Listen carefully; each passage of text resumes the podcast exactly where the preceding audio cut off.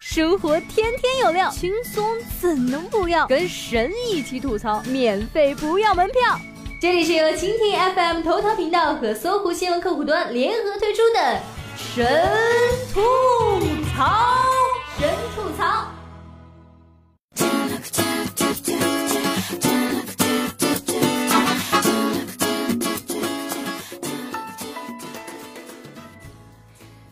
大家好，欢迎收听本期的神吐槽，我是萌萌哒小冉妹子。现在流行旅游过春节，但旅游最重要的呢就是开心，最怕遇上什么打人、诈骗、天价虾的幺蛾子。虽然已经到了春节旅游季，但这几天大家关心的都是某著名景区游客被路人暴打毁容的事件。丽江毁容女子无法接受毁容的事实，以你好一说。二零一六年十一月凌晨，女游客在丽江被十余名男子暴打，身体多处受伤，惨遭毁容。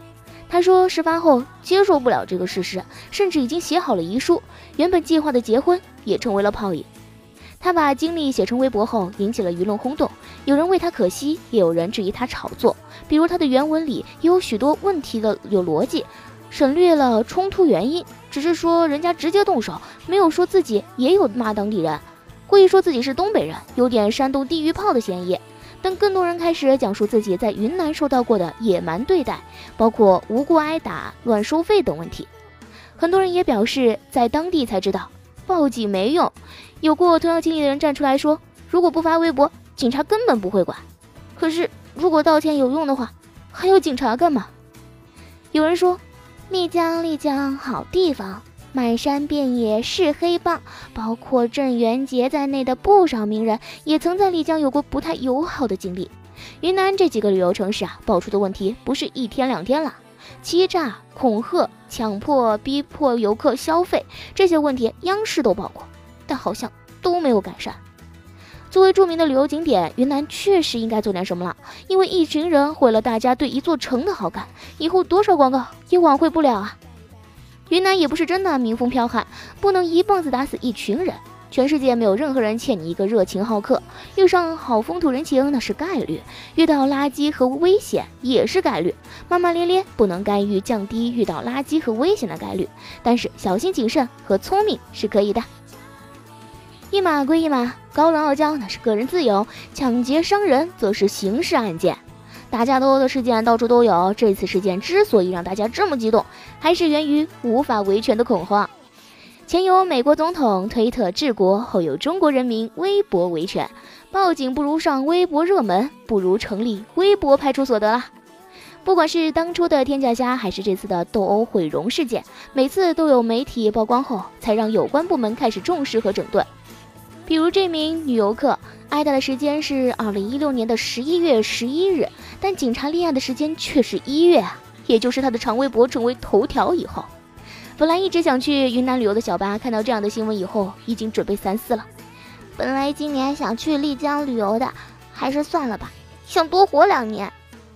丽江的旅游攻略，先买一份人身保险，家里没个几百八十亿的。雇不起保镖的，请不起律师的，中央没人的，都不用去丽江旅游了。如果真的挨打了，先打幺幺九火警，来的速度比较快，再打幺二零，最后发微博上热搜就可以了。嗯，比报警管用。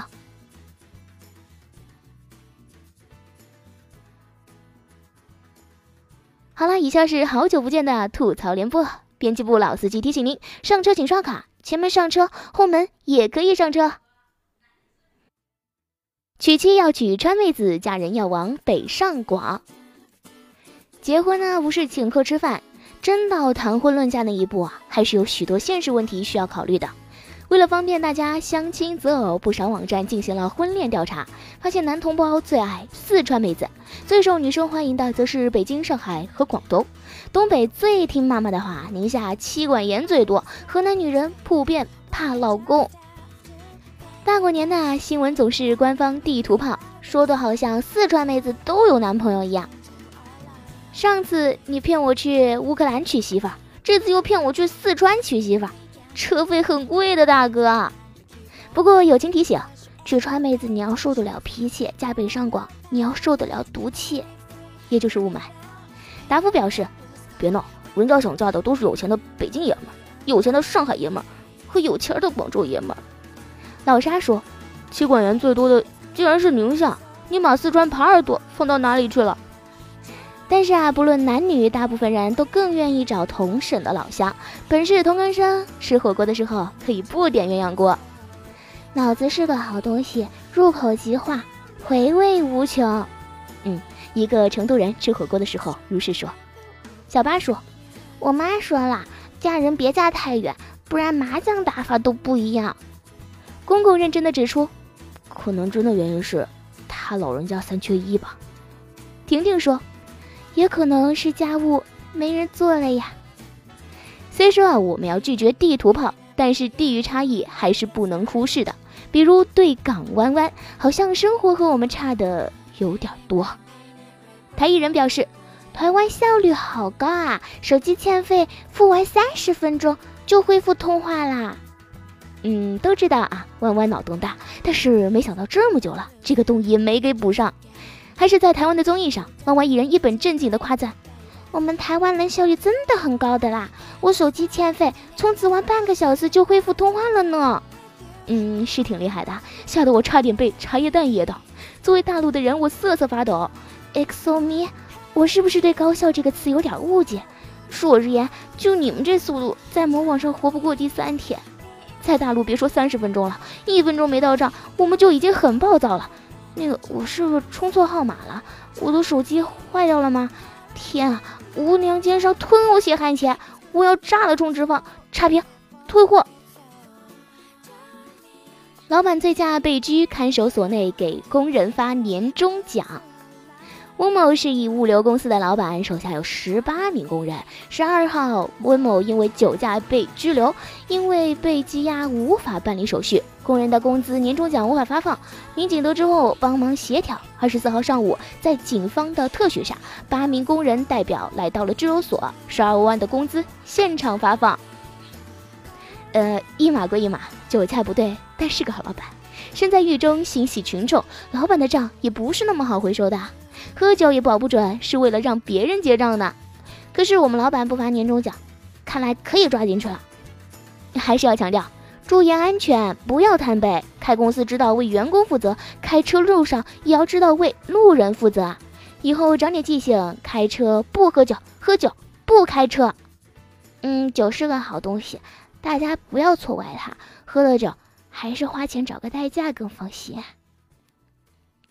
嫌一百元代驾费太贵，车主逞能醉驾被代驾举报。年底聚会多，有时难免喝点酒，但喝酒不开车最好找代驾。不过近日重庆的张先生喊了代驾，却嫌一百元代驾费太贵了，还是自己将车开走了。哪知才开出几米，他就被交警拦了下来。原来他酒后代驾，被代驾举报了。有人说啊，这代驾脾气挺大，一言不合就举报，不太厚道啊。代驾表示，警察叔叔，前面路口有个开车的。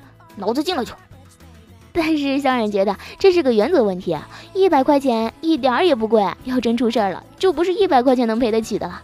比起性命，这个价格便宜多了。代驾司机也是为车主和别人的安全着想，真是个正义感和报复心都极强的代驾司机呢。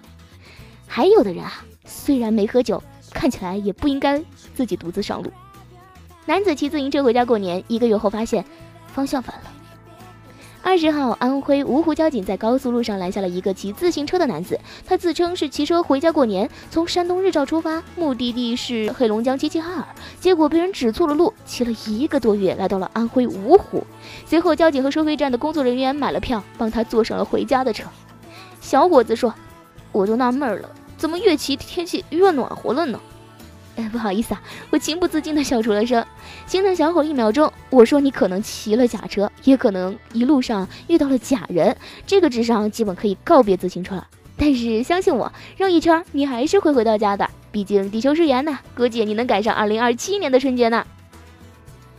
小伙连续飙歌三个多小时，把肺吼上。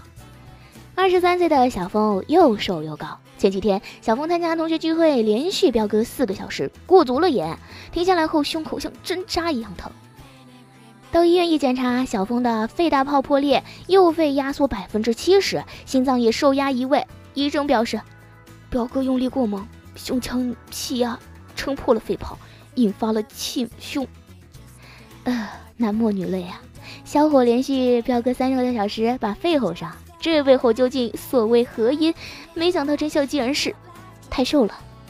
因为高高瘦瘦男生自发性气胸的几率比较高，哈，大家还是不要做，彪哥有风险，唱歌需谨慎。彪哥三小时，住院两个月，只是用生命在唱歌，用肺在怒吼。难道连续唱个三个多小时的青藏高原？这个故事提醒我们，不要等奶爸。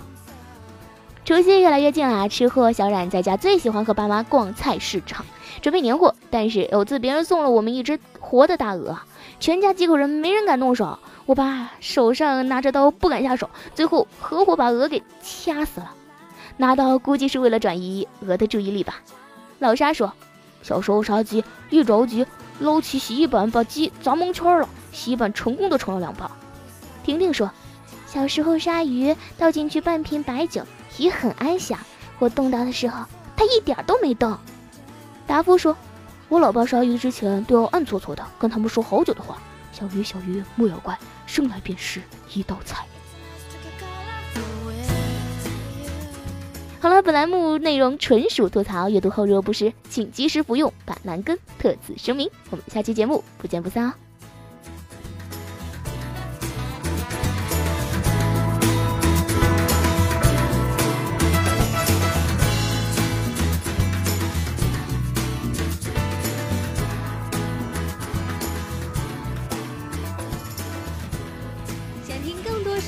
请锁定蜻蜓 FM 头条频道和搜狐新闻客户端，每天吐一吐，身体更健康。